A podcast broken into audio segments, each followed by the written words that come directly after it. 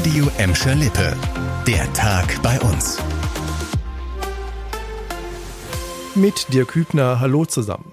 Wir starten heute mit einem Abschied, nicht sofort, aber bald. Aufstiegsheld und Rekordtorschütze Simon Terodde sagt Tschüss auf Schalke. Er verlässt den Verein am Ende der Saison. Das hat Schalke heute offiziell bestätigt. Der auslaufende Vertrag wird nicht verlängert. Das war der Wunsch von Terodde.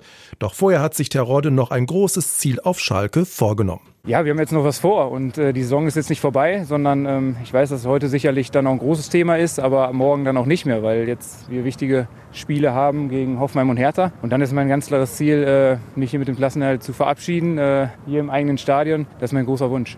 Viele Fans bedauern den angekündigten Abschied. Es ist traurig auf der einen Seite, auf der anderen Seite finde ich, es ist ein guter Schritt, das jetzt zu kommunizieren, das nicht länger offen zu halten. Und äh, Simon Teroddat äh, hat viel geleistet für den Verein und ich glaube, da sollte man mit dem Klassenerhalt ihn super verabschieden. Sehr, sehr traurig, sehr traurig. Ich würde ihm so ein Tor gönnen, dann damit der Knoten platzt, aber der Vertrag ist nicht verlängert. Gut, das wird das auch nicht ändern, aber vielleicht kann er vorher noch ein paar Tore für die Schalker schießen und uns was Gutes tun. Ja, ist natürlich schade für uns, ne? aber auch wie, wie man in der letzten Zeit gesehen hat, ist er halt nicht so wie letzte Saison. Das tut mir leid für ihn. Ich mag ihn, ich würde ihn gerne noch weiter bei uns sehen. Nach dem Abstieg hatte er mit der Mannschaft im vergangenen Jahr die direkte Rückkehr in die Fußball-Bundesliga geschafft. Simon Terodde hatte mit 30 Treffern in 30 Spielen wohl den wichtigsten Anteil daran. Das sagt nicht nur der Verein, sondern auch wir Fans. Schon gestern haben wir darüber berichtet, mutmaßlicher Machtmissbrauch und sexuelle Belästigung an der Westfälischen Hochschule in Gelsenkirchen. Die Vorwürfe gegen einen Professor der Hochschule sollen bald auch Thema in der Landespolitik werden. Die FDP im Landtag hat uns gesagt, dass sie den Fall jetzt auf die Tagesordnung des Gleichstellungsausschusses gesetzt hat. In der nächsten Sitzung am 20. April soll es dann unter anderem darum gehen, wie solche Vorfälle an den NRW-Hochschulen zukünftig vermieden werden können. Schon im November vergangenen Jahres habe es an der Hochschule in Gelsenkirchen erste Hinweise zu den Vorwürfen gegeben, sagte uns die Hochschulleitung. Daraufhin sollen dann interne Ermittlungen aufgenommen worden sein. Mitte Februar wurde der Professor vorläufig von allen Dienstaufgaben freigestellt und ein Disziplinarverfahren eingeleitet. Ganz anderes Thema. Die Polsumer Straße im Gelsenkirchener Norden hat schon mal bessere Zeiten gehabt. Einst das pulsierende Herz des Stadtteils Hassel mit vielen Geschäften und Gastronomie.